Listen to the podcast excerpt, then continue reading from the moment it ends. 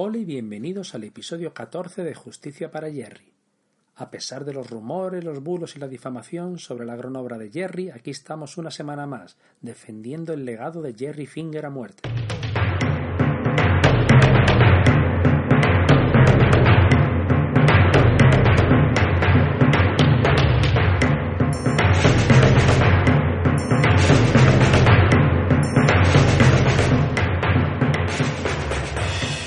Está la élite en las librerías. La semana pasada fue llegando por toda España y en los siguientes días fuimos recibiendo tweets, mails, comentarios en Facebook sobre lo que os parecía, vuestra opinión.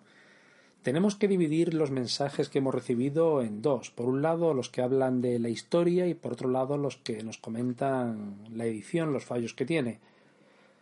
Para empezar, sí nos gustaría destacar la buena acogida que ha tenido. Por un lado, sabemos que, por ejemplo, en la librería Viñetas la edición se agotó. Han pedido más ejemplares para reponer, pero de la gran cantidad que recibieron, a los dos, tres días ya se habían agotado, lo cual es una maravilla. Por otro lado, siempre solemos mirar, por ejemplo, en la aplicación Wacom, que es una que no sé si conocéis, pero vamos, sirve para llevar la contabilidad de los cómics que tenéis y ahí eso la, suele, la gente suele opinar y suele decir, puntuarlo y, y hablar de, de, todos los cómics que tiene.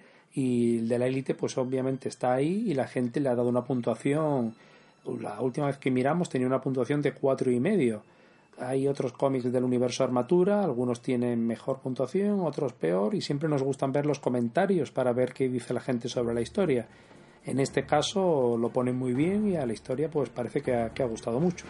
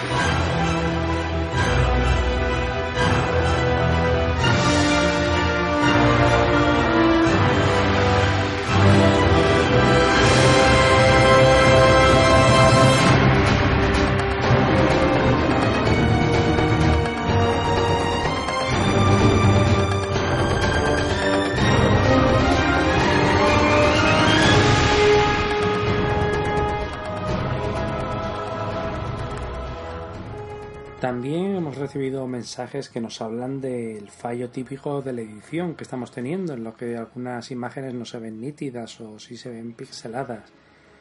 Pues, como decimos siempre que hemos contestado por Twitter o Facebook, estamos trabajando en ello. Es un problema estúpido que, que en este caso pues nos ha molestado bastante.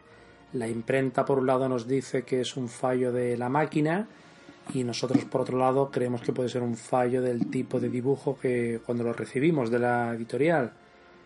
Bueno, lo único que nos queda intentar es seguir trabajando y oye, pues a lo mejor sacamos un tomo con recopilando todo el material que hemos sacado hasta ahora ya con buena calidad. Esa unidad que, que tenemos en, en, la cabeza.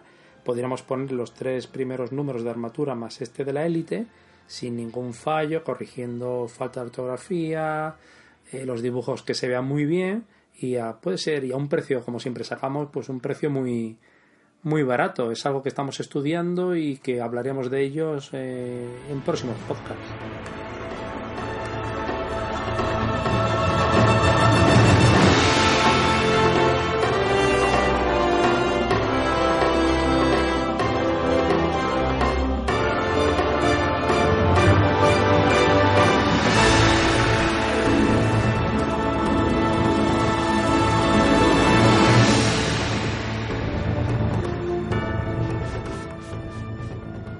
Inauguramos una nueva sección sobre noticias americanas, rumores, cosas que nos van llegando y desde aquí podremos ir desmintiendo, todo siempre relacionado sobre el universo armatura. Sobre todo va a ser una sección para también contestar preguntas que nos hacéis y que muchas veces pues no podemos pues por la cantidad de preguntas que recibimos o pues porque no nos da, no nos da tiempo. Bien, empezamos con el rumor este que hay de que Brubaker, Ed Brubaker va a sustituir a PM Bailey. No sabemos de dónde ha surgido este rumor, pero sois varios los que nos lo habéis preguntado. Hemos buscado en internet y hemos visto un par de páginas que lo comentan, pero poco más, y es por lo que nos dicen es totalmente, falso. De hecho, PM Bailey ha firmado su contrato, acaba de renovar su contrato hasta 2018 todo durante todo 2018, es decir, hasta 2019, va a ser el único guionista de todo el universo de Armatura. Además, después de este número uno que de la élite, sin duda se lo ha ganado. Otra cosa que se comentó en un podcast es que Sergio Bleda puede hacer alguna portada. Es algo que hemos hablado con él, pero todavía no se ha firmado nada ni se ha hecho nada.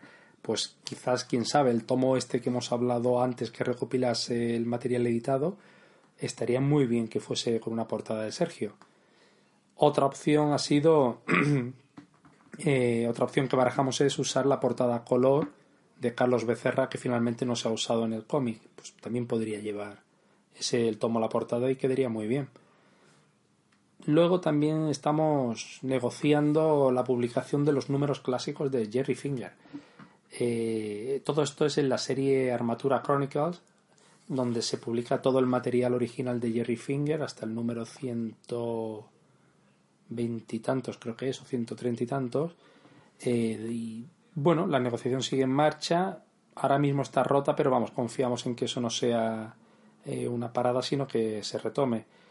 No solo los guiones es lo interesante de esa serie, sino los dibujos de los hermanos Steinberg.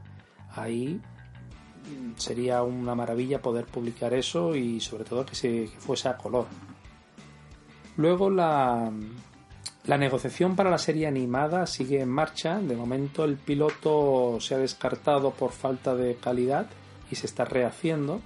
La idea es que la primera temporada sea de 12 episodios, lo cual llegaría hasta el número 25 de la serie de cómics el número 25 de la serie de cómic va a ser un especial, es decir, que no sabemos si ese número 12 de, la serie tendría una duración mayor. Siguen trabajando y esperamos que se pueda hacer algo en breve. También nos gustaría celebrar los 500 usuarios de Facebook. Queda poco para que lleguemos y haremos algún tipo de sorteo. Eso, estad atentos al canal y podremos contaros en breve. Y yo creo que por esta semana ya podemos zanjar el tema. Hemos lanzado la élite, ha sido un éxito y estamos muy contentos. Así que ya la próxima semana volveremos eh, con el podcast con alguna entrevista o con algún especial. Estad atentos y mientras seguiremos defendiendo el legado de Jerry Finger a muerte. Justicia para allá.